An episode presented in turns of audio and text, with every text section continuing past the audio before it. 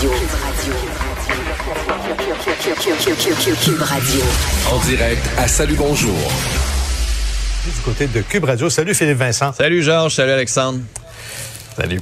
Le fameux, épineux dossier du CHSLD Aaron qui occupe toute la place depuis hier en politique à Québec. Ouais, parce qu'on a eu des courriels qui démontrent que la ministre des Aînés, ministre de la Santé, savait dix jours avant l'article de la Gazette qu'il y avait des problèmes au CHSLD Aaron. Par contre, on disait dans ce courriel-là que le CI3S, donc le Centre intégré de services et de services sociaux de santé, euh, prenait la situation en charge. Et là, hier, on a eu droit à l'Assemblée nationale à un petit dérapage. C'est comme si euh, le Le gradateur des attaques politiques de certains partis en, année préélectorale faisait défaut. On est toujours à zéro ou à 100. Et là, le, Parti libéral qui disait les ministres savaient, les ministres savaient que ça mourrait de faim, les ministres savaient que ça mourrait euh, de déshydratation, le gouvernement le savait, n'a rien fait. Faut pas pousser trop loin si on veut être crédible dans les attaques. Et là-dessus, l'opposition est allée trop loin. Ceci dit, il y a quand même de vraies questions. Comment ça se fait que les ministres étaient au courant qu'il y avait un problème? On dit, bon, le CI3S on ne fait pas de suivi, aucun suivi en dix jours, alors qu'on savait qu'il y avait un problème préoccupant et urgent qui a été porté à leur attention. On n'a pas fait de suivi. Grave problème ici de responsabilité ministérielle. Comment ça, le gouvernement nous a dit qu'il ne savait pas? S'il savait, si au jour 1 ou 2 ou 3, après l'article de la Gazette, on a fait, hey, oui, finalement, on le savait, mais on pensait que c'était comme ça, puis bon, regardez, on s'excuse, ça aurait été réglé, ça aurait pas fait le scandale aujourd'hui. Puis là, aujourd'hui, on se dit, ben, s'il savait pas ça, ben en fait, s'il le savait, puis nous, on le savait pas, est-ce qu'il y a d'autres choses qu'il savait et qu'on sait pas aujourd'hui? Est-ce que ça prendrait une enquête publique? Là-dessus, le gouvernement perd des points. Oui, et d'autant plus que c'est un peu ça le problème, c'est que les versions changent ben au voilà, fur et à mesure. Voilà.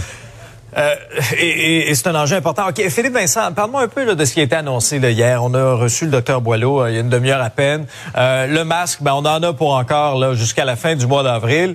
Et euh, on se prépare une quatrième dose là, déjà. Ouais, sans surprise, le masque, là, on se le disait. Pour la quatrième dose, là où j'ai peut-être un quelques points d'interrogation, et je pense que les gens en ont aussi, c'est qu'est-ce qu'on recommande vraiment?